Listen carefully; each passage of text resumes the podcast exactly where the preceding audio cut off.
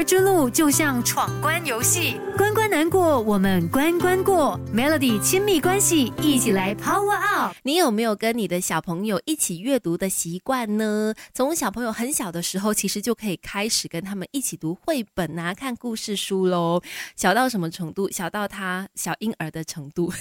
因为我在坐月子的时候呢，我的护理长就跟我说：“你知道吗？你现在已经可以开始跟小叶子讲故事了。”他只有就是大概几天大吧，他就说可以了，你现在可以拿故事书，每天都读同一本都没关系的，你都可以念这个故事书给他听。为什么呢？在他还是婴儿时期的时候，当然对于词汇啦，对于很多的事物都还不了解，说故事有用吗？这个时候对于呃小婴儿来说呢？父母念故事书给他听，是让他们熟悉父母的声音，达到一个安抚的作用哦。同时，也可以让他更多的去认识爸爸跟妈妈，所以这是增进亲子时光的一个非常好的机会。有的时候，你可能会觉得，诶，面对小婴儿不晓得跟他说什么，那很简单，就直接拿一本故事书起来读给他听，就是一个最棒的互动了。而且呢，其实你也不需要说一直换不一样的故事书的。小婴儿甚至是小朋友，其实是可以每天都重复看。同样的故事书，依然觉得非常新奇有趣，而且有一种安全感。育儿之路就像闯关游戏，关关难过，我们关关过。Melody 亲密关系，一起来 Power Up。接下来继续在 Melody 亲密关系跟你分享亲子共读的好处。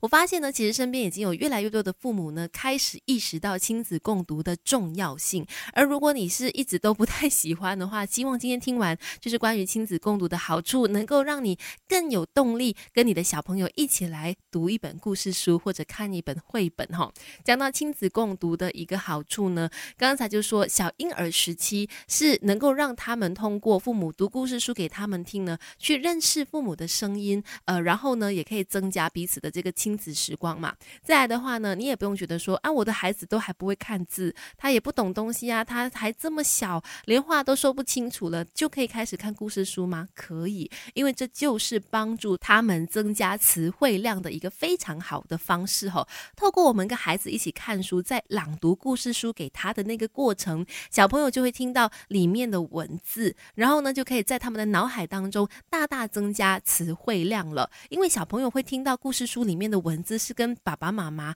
平时说话的文字是不一样的。比如说，平时我们跟他说吃饭，我们就会说来吃饭喽，或者是来喝奶喽。可是，在故事书里面可能会说的是大口。一张真好吃，那你看这些词语呢，就是我们平时不可能在日常生活当中所运用到的，只有在故事书里面会用到的一些比较精细的形容词。这些形容词呢，也能够帮助小朋友去更多的理解事物哈。另外呢，很多时候我们说小朋友要学会走路，要学会跑步，他先要学会站起来，再慢慢的迈开步伐学走，甚至到最后会跑嘛。那其实。念书写字也是一样的，需要先具备一些能力，就可以先通过跟他们阅读绘本、看故事书，在我们指着这个故事书上面的字阅读的时候呢，他们就会慢慢的认识到爸爸妈妈讲出来的话跟上面的这个故事书上面的东西是有对应的，然后他慢慢就会去理解这种一个字一个音的文字符号，它所代表的意义是什么，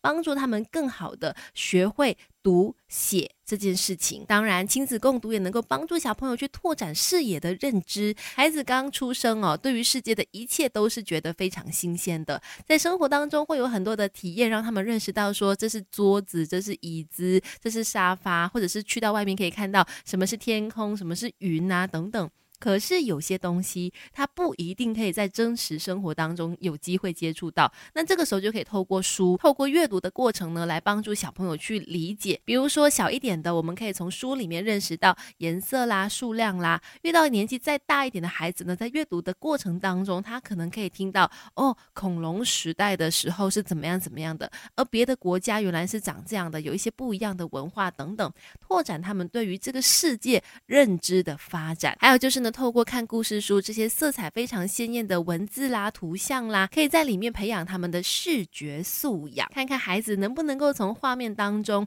得到讯息，去理解这个图像正在说些什么。这对于孩子未来的发展是一项非常重要的能力哦。看看他们可不可以透过图像的阅读去发掘很多的小细节，可能是文字没有提到的，但是小朋友有看到，那可能也可以变成是你跟孩子之间的一个互动小游戏，来找找看，呃，照片当中、图片当中没有的一些小细节，也可以增添你们亲子共读的乐趣。育儿之路就像闯关游戏，关关难过，我们关关过。Melody 亲密关系，一起来 Power Up。我记得在我的成长过程当中呢，父母因为忙于工作，很少有时间可以陪我们玩哦，更别说讲故事书了。但是呢，当他们真的有时间可以念一本故事书给我听的时候呢，我记得我的印象是非常深刻的，那个画面，还有那个非常有安全感的感觉呢，一直到现在我都还有印象哦。这也是为什么很多的亲子专家都在建议父母说，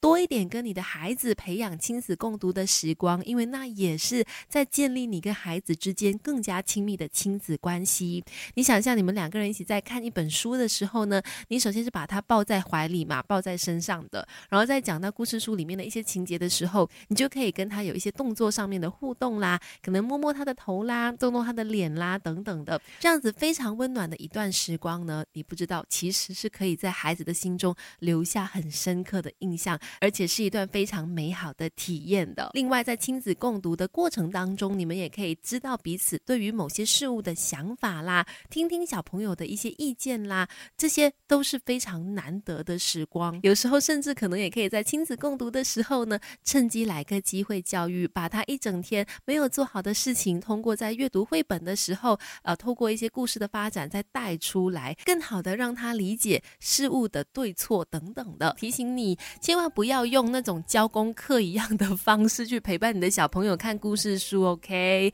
尽量的就是呢，用真心诚意陪伴他们，小孩子是可以感受到的，you know。然后再来呢，也要建立一个规律的阅读时光，要持续的练习，而不是啊久久来看一本故事书，这样可能也未必可以达到我刚才所说到的那些好处啦、效果等等。最好就是建立一个规律的阅读时间，可能是每天睡前的十分钟陪他们看一本故事书，看完了，嗯，就好好的去入睡，这样子其实也是一个进入睡眠的仪式感，同时也可以让他们感觉到父母给他们的爱，呃，带着满满的这个安全感入睡呢，也可以帮助这个小朋友的身心发展的。而且啦，也不光是小朋友可以感觉到满满的爱，大人在通过亲子共读的这个时光当中呢，也可以得到成就感哦。像我就是这样子，虽然我的女儿还非常小嘛，三个多月，可是我每次在呃给她读绘本的时候呢，当她真的有在看、有在听的时候，我就会觉得哎，很有成就感呢，真的有一个